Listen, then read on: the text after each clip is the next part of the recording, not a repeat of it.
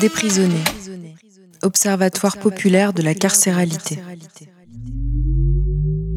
Enfermé depuis plus d'un an, il serait temps de commencer à réfléchir à l'enfermement, non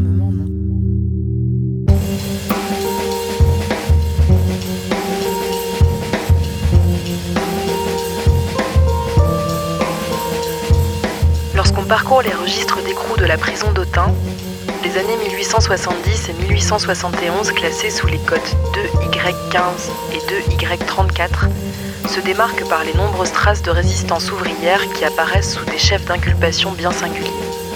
Atteinte à la liberté du travail, colportage de journaux interdits, participation à une société secrète, cris séditieux, excitation à la guerre civile, etc. Autant de délits qui visaient à réprimer au XIXe siècle toute contestation d'un ordre établi sur les valeurs cardinales de la liberté d'entreprendre et de la propriété privée. C'est en partant de ces noms griffonnés à la plume, dans les registres d'écrou de la prison, que nous avons décidé de vous raconter l'histoire des luttes sociales qui éclatèrent au Creusot durant l'année 1870. Une histoire qui traverse celle de la prison d'Autun, où des dizaines d'ouvriers furent conduits, certains pour quelques jours, d'autres pendant plusieurs mois. Une année de lutte et de répression qui annonce les bouillonnements à venir l'année suivante, où le printemps 1871 est marqué par de nombreux mouvements insurrectionnels sur fond de capitulation face à la Prusse. À Paris, à Marseille, à Lyon, à Saint-Étienne, à Toulouse, à Narbonne ou au Creusot, c'est le temps des communes et de la République sociale.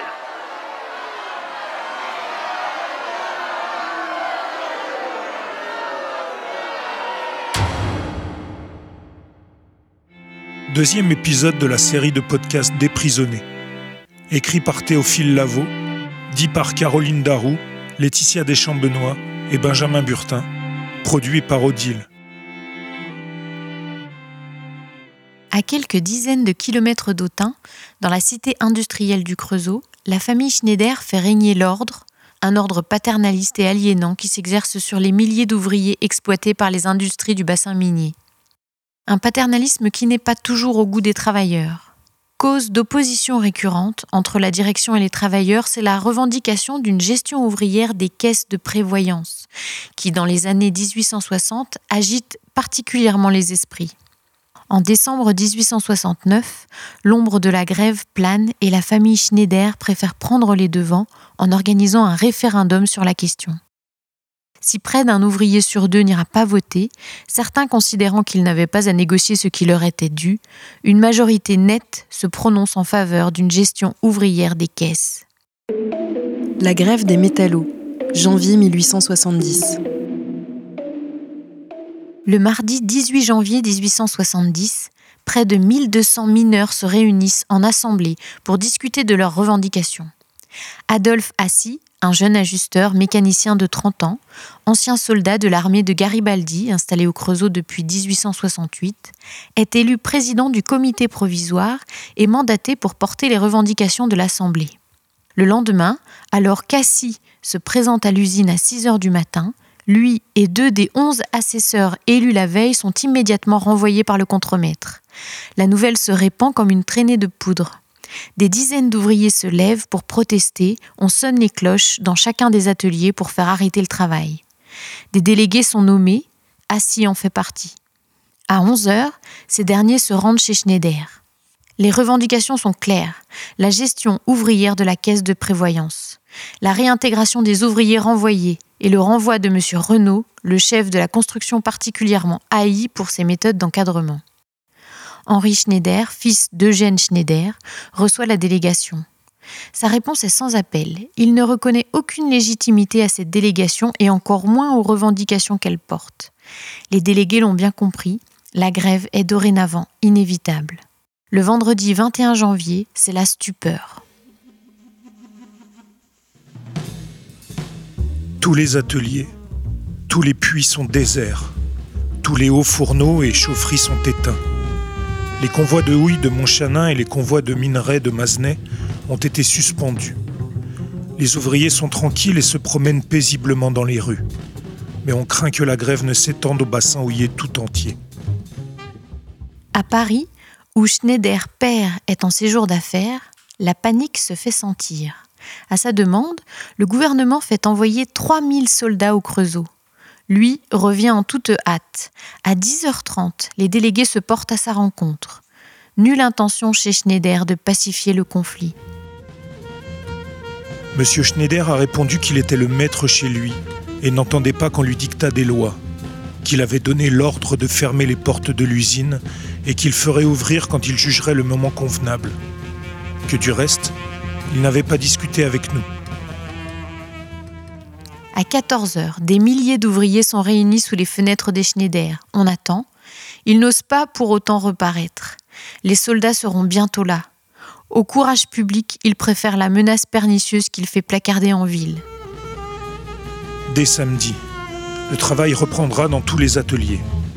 Trompés d'abord par quelques meneurs généralement étrangers au Creusot ou surpris par des bandes égarées, les ouvriers en rentrant immédiatement prouveront le bon sens de la population.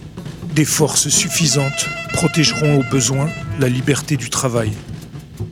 Le 22 janvier, raconte l'historien Pierre Ponceau, seule une petite centaine d'ouvriers reprend le travail. Le silence des machines à l'arrêt se fait entendre jusqu'à Paris. On dépêche des journalistes.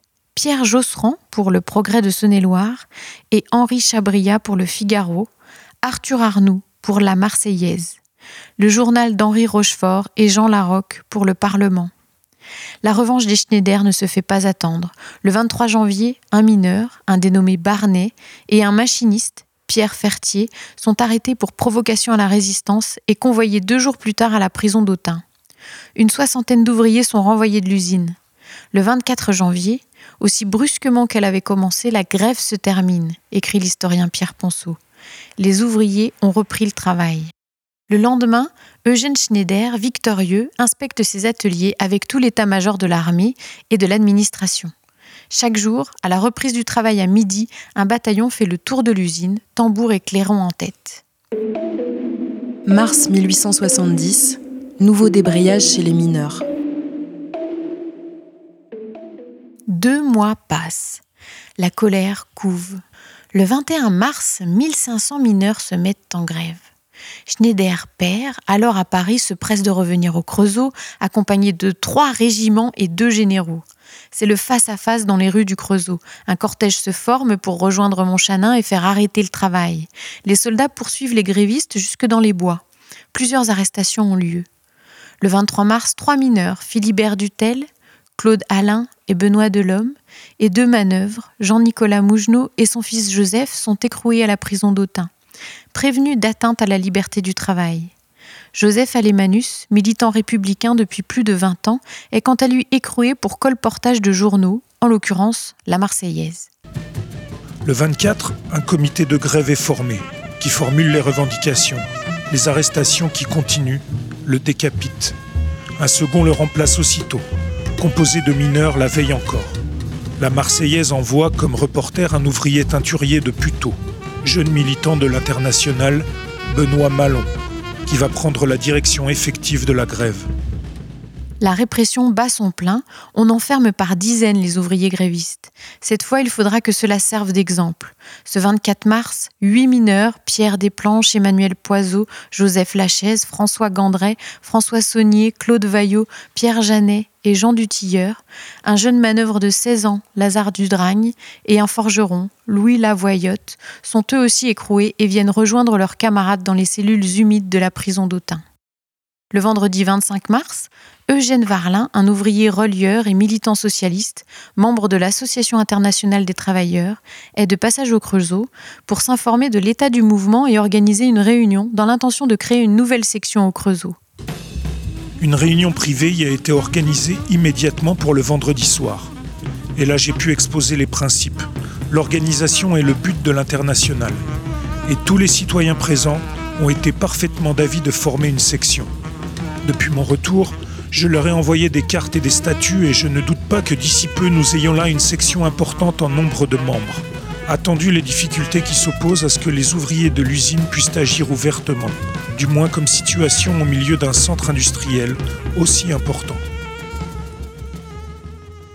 Chaque jour, de nouvelles arrestations, de nouveaux ouvriers écroués.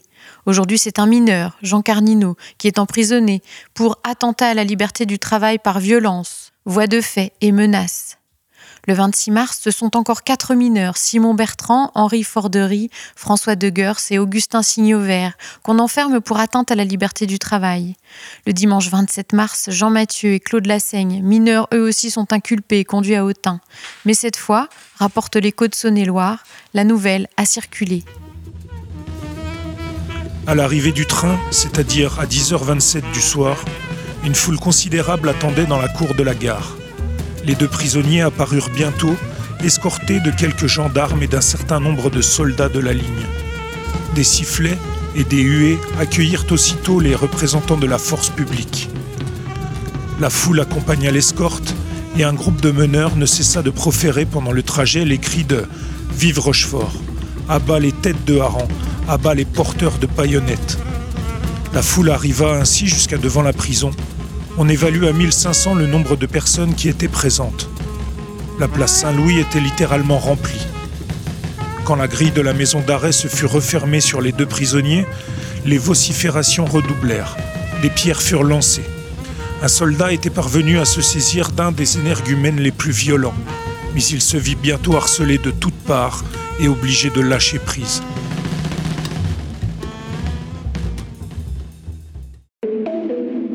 Les femmes au cœur du mouvement. Au Creusot, le mouvement de grève ne faiblit pas. On dit que sur 1500 ouvriers, 1400 auraient quitté le travail. Les femmes organisent la grève dans les ateliers. Seule une trentaine sur 200 se seraient présentées au travail. Journal Le Rappel, 8 avril 1870. Depuis huit jours, chaque matin et chaque soir, aux heures où d'ordinaire les postes se renouvellent, on voit sur chacun des puits du Creusot des bandes de femmes arrivées. La plupart ont des enfants qu'elles traînent par la main ou qu'elles portent. Quand elles voient reluire au loin le chapeau ciré d'un mineur, elles commencent à crier. Souvent, le travailleur en rupture de grève s'arrête et rebrousse chemin. Les femmes alors se taisent. Si l'homme persiste et s'avance davantage, les cris s'accentuent et les gestes menacent. Dans les premiers temps, les soldats avaient reçu l'ordre d'intervenir. Ils ont essayé de le faire.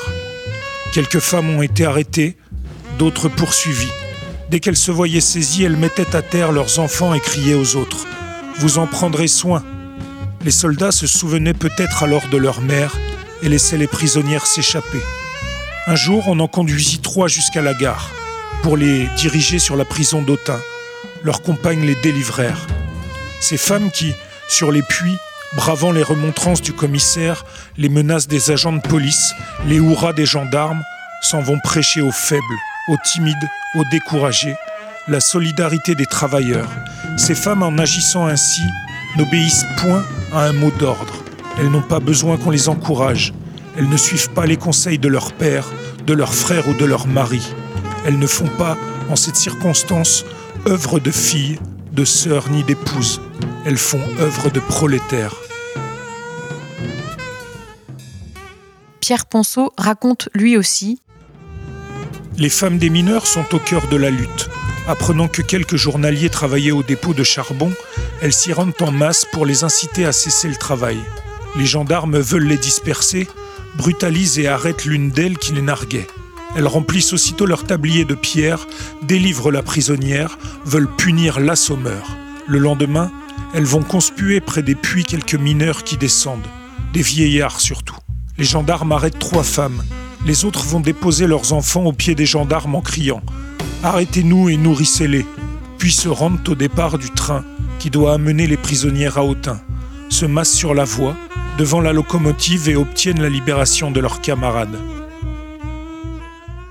Si on trouve peu de femmes écrouées à Autun pour fait de grève, il semble donc que cela ne soit pas tant le signe d'une particulière clémence des autorités à leur égard, mais bien plus de la crainte produite par tant de détermination et de solidarité. Le procès d'Autun. Le 1er avril, Louis Bourg, mineur, vient s'ajouter à la longue liste des écroués. Ce 8 avril, c'est le jour d'ouverture du procès. 24 hommes et une femme comparaissent au tribunal correctionnel d'Autun pour atteinte à la liberté du travail.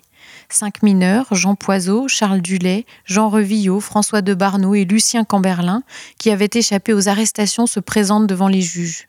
Benoît Malon, qui assiste à l'audience, transmet à la rédaction de la Marseillaise ses transcriptions du procès. Le procureur fait son réquisitoire. Les événements du Creusot appartiennent à l'histoire dont ils seront l'une des plus sombres pages. Au milieu d'une population jusqu'ici dévouée et confiante et devenue tout à coup ingrate, éclate une grève dont les causes sont inconnues. C'est la plus noire ingratitude contre une administration qui a puisé ses efforts et prodigué ses budgets pour répandre le bien-être et l'instruction dans ce centre industriel que l'étranger admire. Messieurs les juges, vous avez dans la sagesse de vos consciences à accomplir une mission de sévérité, de vigilance et de devoir de sauvegarder la société. En présence de ces actes de sauvagerie, la société se demande s'il ne vaudrait pas mieux se remettre entre les mains de la force. Le 9 avril, après avoir entendu la défense, les juges se retirent. Quinze minutes plus tard, ils annoncent le délibéré. Les peines prononcées sont effroyables. À l'exception de l'acquittement de Madame Mercier, les prévenus sont reconnus coupables d'atteinte à la liberté du travail et sévèrement condamnés.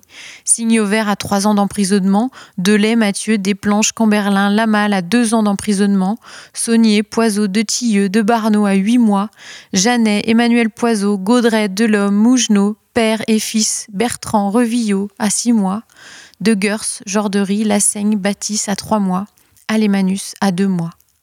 Benoît Malon décrit en détail cette scène terrible. Ce jugement, prononcé d'une voix sèche et lente, a causé dans la salle une véritable stupeur. Seuls les condamnés, dont le courage ne s'est pas démenti, restent impassibles. Tout le monde se regarde, bientôt les femmes, toutes mères de famille, éclatent en sanglots, demandant à grands cris qui nourrira les enfants. C'était un spectacle déchirant. Tout le monde avait des larmes dans les yeux. Plusieurs gendarmes et le capitaine de gendarmerie lui-même ne peuvent dissimuler leur émotion. Le public sort indigné. Les femmes, elles, avec l'énergie du désespoir, refusent de sortir et poussent des cris plus déchirants que jamais. L'une d'elles s'affaisse sur les marches.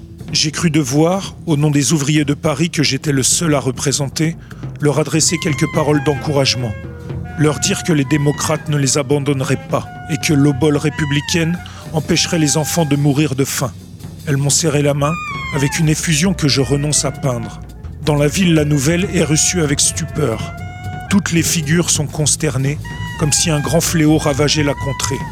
Les rues sont désertes. Toutes vont dévorer en secret leur douleur, et beaucoup semblent pris d'une terreur qui pourrait bien porter un coup grave à la cause que soutiennent en ce moment ces courageux et malheureux mineurs. J'ai pu, un instant après, pénétrer auprès des condamnés. À ces mots d'ouvriers de Paris, et de correspondants de la Marseillaise, toutes les mains se sont tendues vers moi. Nous supplions nos frères de Paris, m'ont-ils dit, de ne pas abandonner nos femmes et nos enfants. Nous n'avons besoin de rien en prison, mais que dans nos maisons, on ne meure pas de faim.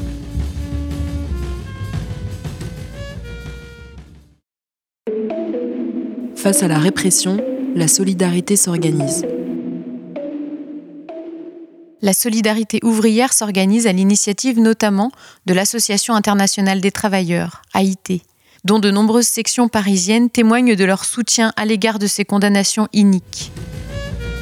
Quand la justice succombe sous l'arbitraire, quand on acquitte les princes qui tuent et que l'on condamne des ouvriers qui ne demandent qu'à vivre de leur travail, quand ces condamnations frappent surtout les femmes et les enfants en les privant du labeur des chefs de famille, il nous appartient d'infirmer cette nouvelle inéquité par l'adoption des veuves et des orphelins. En conséquence, nous faisons appel à tous les citoyens, à tous ceux qui sont pénétrés du sentiment de la solidarité républicaine socialiste, pour qu'ils nous aident dans l'accomplissement de ce devoir, en prélevant sur leur travail 1% par semaine. Salut et solidarité. Les journaux parisiens, La Marseillaise et Le Rappel organisent des collectes de fonds pour subvenir aux besoins des familles. À Mulhouse, à Lyon, à Marseille, à Genève, à Paris, on participe au Fonds de solidarité. Depuis Lyon, un groupe de citoyennes s'adresse aux femmes du Creusot. Citoyennes, votre attitude ferme et énergique en face des insolentes provocations de la féodalité du jour est vivement appréciée par les travailleurs de tous les pays. Et nous, nous éprouvons le besoin de vous adresser nos félicitations. Ne faiblissez pas, citoyennes. Montrez à cette aristocratie impudente et rapace que les exploités, aujourd'hui unis et solidaires, ne se laisseront plus intimider par ces odieux procédés.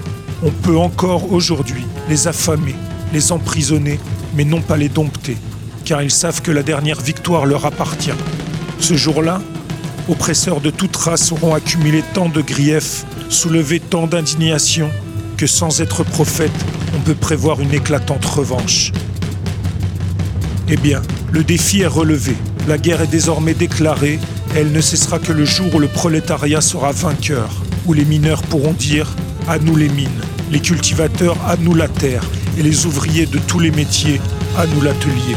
Vous le voyez, amis, cette lutte que vous soutenez si vaillamment n'est que la première phase d'une révolution économique et sociale gigantesque, dont l'histoire n'offre aucun exemple, car sa devise est plus d'exploiteurs, rien que des travailleurs.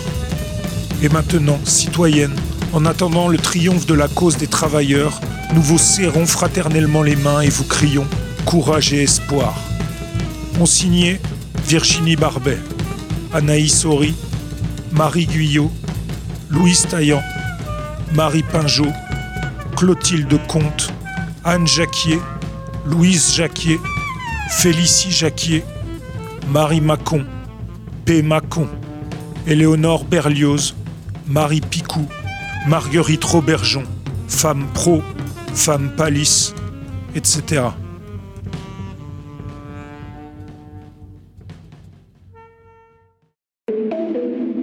Le procès en appel, Dijon. Face à cette terrible décision, tous les condamnés décident de faire appel. Dans la nuit du 13 au 14 avril, les prisonniers sont transférés à Dijon dans la plus grande discrétion. On m'assure même que le train qui les emmenait a passé à toute vapeur très tôt le matin. Les juges d'Autun craignaient peut-être, si ce transport s'était effectué en plein jour, dans un convoi ordinaire, que les femmes du Creusot ne se fussent précipitées sur la voie pour empêcher le train de partir, lit-on dans la Marseillaise. Deux semaines plus tard, le jeudi 25 avril, le procès s'ouvre à Dijon. Benoît Malon est venu de Paris pour continuer à couvrir les événements. Nous n'avions pas vu les condamnés depuis le 9 avril. Nous les avons trouvés mieux portants aujourd'hui et nous en avons conclu qu'ils sont bien nourris en prison. Ce mystère nous a été expliqué par Auguste Frémont, qui voit les prisonniers tous les jours. Les démocrates de Dijon ont tenu à l'honneur de bien soigner ces victimes du travail. On leur envoie journalement de la viande, du tabac, et on leur procure un demi-litre de vin par jour. Quand, après la remise de l'audience à demain, 20 gendarmes ont amené les condamnés, des cris de Vive les enfants du Creusot sont partis du fond de la salle. On s'attend à quelques acquittements et à beaucoup de diminution de peine. La cour ne me paraît pourtant pas très bien disposée. Le rapporteur commence par prendre la parole. Messieurs, j'éprouve une impression douloureuse que je ne peux pas cacher et que vous partagerez en voyant sur ces bancs 23 ouvriers, presque tous jeunes, et cependant presque tous pères de famille. Que s'est-il passé? Des choses étranges, à la voix d'excitation venue du dehors, et d'autant plus coupable qu'elle s'adressait à des ouvriers satisfaits de leur situation. Une grève éclate, contre toute attente, contre toute raison. Aucune réclamation préalable n'est faite, aucune demande de salaire plus élevée, rien enfin qui justifie cette formidable insurrection du travail. C'est bien cette question qui va nourrir la suite des débats. Le procureur reproche à la grève du Creusot son caractère politique. Preuve en est, affirme-t-il, les ouvriers ne demandaient pas d'augmentation de salaire. Ces grèves, qui réunirent pourtant la majorité des ouvriers des usines Schneider, seraient causées par une minorité de perturbateurs, étrangers ou appartenant à l'Association internationale des travailleurs. Mais alors pourquoi voit-on tant de creusotins et aucun étranger sur le banc des accusés? Dans sa plaidoirie, Maître Frémont, qui représente les accusés, insiste sur cette contradiction, et s'il ne nie pas l'implication de l'AIT dans l'organisation de la solidarité en réaction aux sentences du jugement d'Autun, il réfute toutes les accusations d'ingérence dans la direction de la grève. Comme le prédisait Benoît Malon, certaines condamnations vont être effectivement allégées par les magistrats dijonnais. C'est notamment le cas des peines les plus lourdes qui passent de 2 et 3 ans à 18 mois d'emprisonnement. Joseph Alemanus, condamné pour colportage de la Marseillaise, voit quant à lui sa condamnation doublée, passant de 2 à 4 mois de prison. Au-delà de la dureté des peines elles-mêmes, il semblerait qu'à l'exception de Jeanne Vaillot, qui avait été acquittée à Autun, et de Pudler, aucun des ouvriers condamnés n'ait été repris chez Schneider. Certains, de retour au Creusot, changent de profession, mais la plupart quittent la ville pour être embauchés sur le bassin minier de Monceau, à quelques kilomètres de là. Mai 1870, de nouvelles arrestations au Creusot. Malgré ces condamnations inouïes, la vague répressive se poursuit pourtant sans relâche, comme en témoigne le progrès de la Côte d'Or. Pauvre population affaiblie et domptée par la faim, démoralisée par les sévérités de la justice. Ce n'était pas assez de toutes tes douleurs et de toutes tes défaites dans la lutte inégale que tu avais engagée. Il fallait que tu aies tes deuils. Ce n'était pas assez de la prison, ce n'était pas assez de la misère. Il fallait à tes tyrans une répression plus sévère. En effet, le samedi 30 avril, une réunion est organisée pour discuter du plébiscite organisé par Napoléon III le 8 mai pour faire approuver les réformes libérales de l'Empire. Adolphe Assy, qui n'était plus apparu publiquement depuis le commencement de la grève de mineurs, est présent. Son entrée est acclamée par les participants. Il n'en fallait pas moins au Schneider, cette fois, ils ne le manqueront pas. Pierre Josserand, correspondant du Progrès de la Côte d'Or, raconte qu'une nouvelle réunion était prévue le dimanche à 14h30 au théâtre Gobi, mais peu après 14h, on apprend l'arrestation d'Assy. Il aurait été appréhendé dans un restaurant de la ville en compagnie de Louis Boulan, un mécanicien de Saint-Étienne, sous l'inculpation de complot contre la vie de l'empereur. Josserand comprend qu'il s'agit d'une provocation et en fait part au comité d'organisation qui décide d'annuler l'événement. Mais en fin d'après-midi, le bruit court en ville. Assis doit partir pour Autun par le train de 6h15. Un grand nombre de gendarmes prennent place aux abords de la gare, suivis de près par de nombreuses femmes accompagnées de leurs enfants. Une foule commence à se rassembler, les soldats d'infanterie barrent de leurs baïonnettes le passage vers le pont qui mène au quai de la gare. Le commissaire, écrit Josserand, crie à la foule de se retirer, ou on va employer la force. C'est à peine si les premiers rangs ont pu l'entendre. Immédiatement, les gendarmes et les agents de police refoulent brutalement les premiers rangs qui ne peuvent reculer, et le clairon sonne la charge. Les lanciers s'élancent, écrasant, culbutant les assistants qui n'ont pas le temps de fuir, qui peuvent reculer, les refoulent sur les baïonnettes croisées à gauche, sur le pont encombré au milieu des clameurs de cette foule affolée et lâchement surprise. Au milieu du pont, les chevaux refusent d'avancer sur ce mur humain. Il y a un instant d'arrêt. De nouveau, l'officier crie Chargez Et les cavaliers enlèvent leurs montures qui se cabrent, passent par-dessus ces hommes inoffensifs qu'ils frappent et renversent des pieds de derrière. Quelques ouvriers essaient d'arrêter les chevaux par la bride. Ils sont renversés et piétinés. Des cavaliers isolés poussent des charges isolées. Des agents de police s'élancent pour faire des arrestations. Et là alors, la terreur se change en rage. Un ouvrier serré sur un trottoir, sur le point d'être écrasé, crie à un lancier de ne pas avancer. Celui-ci ne l'écoute pas et dans un clin d'œil, il est renversé avec sa monture, prise au naseau d'une main vigoureuse.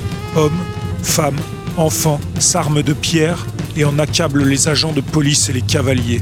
Alors plus de retenue. Les lanciers partent au grand galop, dans une course effrénée, mais sous une grêle de projectiles. Tout le monde est exaspéré, révolté de ces actes sauvages.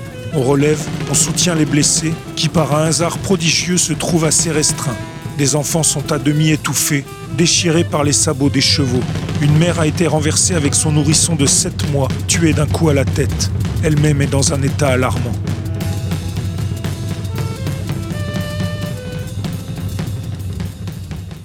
Durant les charges, Adolphe Assy, Louis Boulan, Philibert Brémaud, Jean-Marie Chal et François Lombard sont conduits à la gare sous bonne escorte.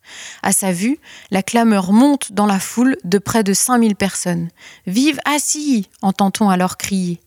Le soir même, ils sont tous écroués à la prison d'Autun. Pour Assy, les charges de complot contre l'empereur ont disparu. On justifie son emprisonnement par l'accusation de colportage de journaux interdits et d'affiliation à une société secrète, en l'occurrence l'AIT. Dans la nuit, une dizaine de personnes sont arrêtées, parmi eux cinq ouvriers, Claudius Sévache, Jean Laudenot, Louis Besson, François Galland et Marc Merminot sont envoyés eux aussi à Autun. Prévenus de rébellion, Joseph Lavèvre, un tanneur, pour outrage à l'empereur. Le vendredi 6 mai, Assy est transféré à Paris, appelé à comparaître au troisième procès de l'Association internationale des travailleurs, qui se tiendront dans l'été 1870. Il fut finalement acquitté la manifestation du 8 août 1871. Les menaces d'une guerre contre la Prusse sont de plus en plus prégnantes. Au Creusot, une manifestation de protestation est organisée le 8 août au soir. une foule comptant entre 1200 et 1500 personnes part de la gare et défile dans les boulevards, drapeau rouge en tête, au cri de Vive Rochefort, vive la République, vive la paix. On lit dans le courrier de Saône-et-Loire que des arbres auraient été coupés et portés en cortège jusqu'à Monceny, où aux alentours de 22 heures, plusieurs manifestants tentent en vain de détacher le drapeau de la gendarmerie. À nouveau, plusieurs arrestations sont opérées. Le 11 août, Louis-Philippe Gaffiot, Vanier, Joseph Supplicy, horloger, et Jean-François Verneau, plâtrier de 20 ans, sont écroués à Autun pour cris séditieux. Entre le 13 et le 26 août, des interpellations se poursuivent, sous le même chef d'inculpation.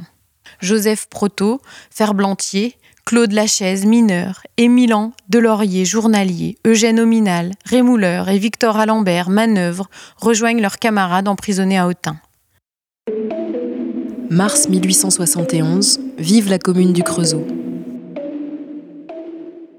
À la fin du mois de mars 1871, un an exactement après le déclenchement de la grève des mineurs, 3000 citoyens du Creusot se réunissent et appellent à soutenir Paris par tous les moyens dans ses revendications d'indépendance communale, seul moyen de barrer la route aux partis de la réaction qui veulent rétablir la monarchie en France, écrit Jean-Baptiste Dumay, alors maire du Creusot. Le 26 mars, la mairie est occupée, le drapeau rouge hissé, la commune du Creusot déclarée. Les gardes nationaux soutiennent le mouvement. La troupe est dépêchée pour maintenir l'ordre et faire cesser cette offense écarlate qui s'agite au gré du vent sur le frontispice de la mairie. Le colonel qui commande les troupes ordonne de charger. Les gardes nationaux continuent de leur barrer l'accès à l'édifice. Le premier rang met en joue le colonel. En un instant, tout peut basculer et le sang couler. Le gradé se ravise, lève son casque et crie Citoyens, vive la République. La troupe met fusil à terre, on fraternise. Les manifestants, reconnaissants, remplacent le drapeau rouge par le drapeau tricolore. Le lendemain, le 27 mars, le préfet envoie sur place une troupe de plus de 1000 hommes. Dumais est arrêté, puis finalement relâché par peur des réactions que pourrait produire l'annonce de son arrestation. Le soir même, un cortège se forme avec la ferme intention de reprendre la mairie. La troupe charge et disperse les manifestants. Les affrontements durent toute la nuit, des arrestations ont lieu. Le 28 mars, huit hommes sont conduits à la prison d'Autun accusés d'excitation à la guerre civile. Marcel Bontemps, ex-huissier, l'horloger Joseph Supplicier à nouveau, Louis Pillet, employé, Antoine Lacour et son frère mineur François, ainsi que les mineurs Jean Bogue, Pierre L'Autre et François Vaudiot. Dans les jours et semaines qui suivent, les emprisonnements se multiplient sur les bases des mêmes accusations. Le 1er avril, un cordonnier, Louis Gess, et un chapelier, Alexandre Troncy, sont envoyés à Autun. Le 3 avril, c'est Catherine Chamartin, tenancière d'un débit de boisson. Dix jours plus tard, François un perruquier du Creusot. Le lendemain, le 14 avril, c'est au tour de Jean Poiseau, déjà condamné pour les grèves de 1870. Il en sera de même le 24 avril, pour le forgeron Louis Lavoyotte et le brasseur Jean Alémanus. Le 28, un manœuvre, Claude Duvernay et un piqueur de grès, François Lemonde, sont écroués pour distribution d'un écrit séditieux. Le 7 juin, encore, c'est Joseph Proto, déjà incarcéré suite à la manifestation du 8 août 1870, que l'on enferme pour excitation à la guerre civile. En juin, on cherche les communards parisiens qui auraient réussi à échapper à la terrible répression de la fin mai. Le 16, Émile Develay, un chaudronnier de 24 ans, et Léonard Lenoble, un écrivain de 18 ans, tous deux originaires du Creusot, sont accusés d'avoir fait partie de la Commune de Paris et de s'être rendus complices d'actes insurrectionnels. Le 4 juillet, ils sont rejoints par Pierre Barolier, un employé creusotin de 35 ans. Le 2 août, ils sont tous les trois transférés à Paris dans l'attente d'être jugés par les conseils de guerre de Versailles.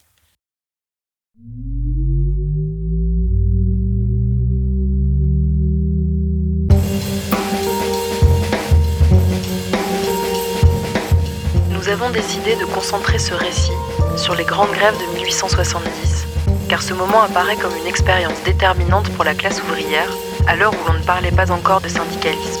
Un moment où les ouvriers prennent conscience de leur propre puissance et revendiquent leur droit de participation à l'organisation du travail, en luttant contre un paternalisme patronal infantilisant et tout-puissant.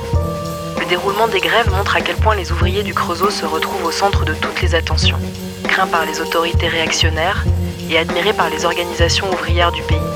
Un moment où le Creusot devient un espace de rencontre et de circulation des militants ouvriers qui, à l'instar de Benoît Malon, Eugène Varlin et Adolphe Assy, deviendront quelques mois plus tard des personnages imminents de l'histoire de la commune de Paris, personnages au destin parfois tragique. La prison d'Autun ne cesse pas pour autant d'être le lieu de répression des luttes politiques et sociales.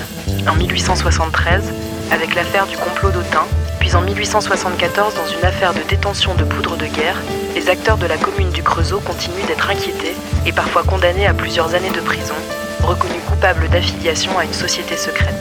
Dans les années 1880, on retrouve les traces d'anarchistes proches du mouvement moncelien de la Bande Noire, dont les actions explosives sont si bien narrées par l'historien Yves Meunier. Le 1er octobre, le journal communard Le Cri du Peuple raconte que deux hommes sont arrêtés à Épinac alors qu'ils étaient porteurs de 53 cartouches de dynamite avant d'être écroués à Autun. Le mercredi 18 octobre 1882, Robin, La Prune et Hauteville, jeunes verriers de Blanzy de moins de 20 ans, sont arrêtés à Blanzy, accusés d'avoir participé à l'explosion à la dynamite de la croix de l'église et conduits à la maison d'arrêt d'Autun. Le vendredi 27 octobre au soir, raconte le journal de Saône-et-Loire, un dénommé Jean Nomblot, un chartier creusotin de 31 ans, se serait présenté à la caserne de gendarmerie du Creusot dans un état, dit-on, de surexcitation qu'on suppose causé par le vin, pour demander son arrestation. Il aurait affirmé faire partie de la bande noire, qu'ils étaient nombreux et que des armes étaient cachées. Son arrivée à la prison d'Autun aurait causé une certaine effervescence parmi les écroués de Blanzy et parmi plusieurs individus enfermés pour tapage nocturne. Si nous ne savons rien des événements précis qui se seraient déroulés dans la prison ce soir-là, le détachement d'une vingtaine de soldats du 20e de ligne dès le lendemain nous renseigne néanmoins sur l'ampleur des événements. Tant d'histoires qu'il reste encore à écrire et à raconter, toute une mémoire sociale qui traverse les murs de la prison d'Autun que l'on continuera à reconstituer pour que ces récits ne sombrent pas dans l'oubli et continuer à résonner et à nourrir notre présent.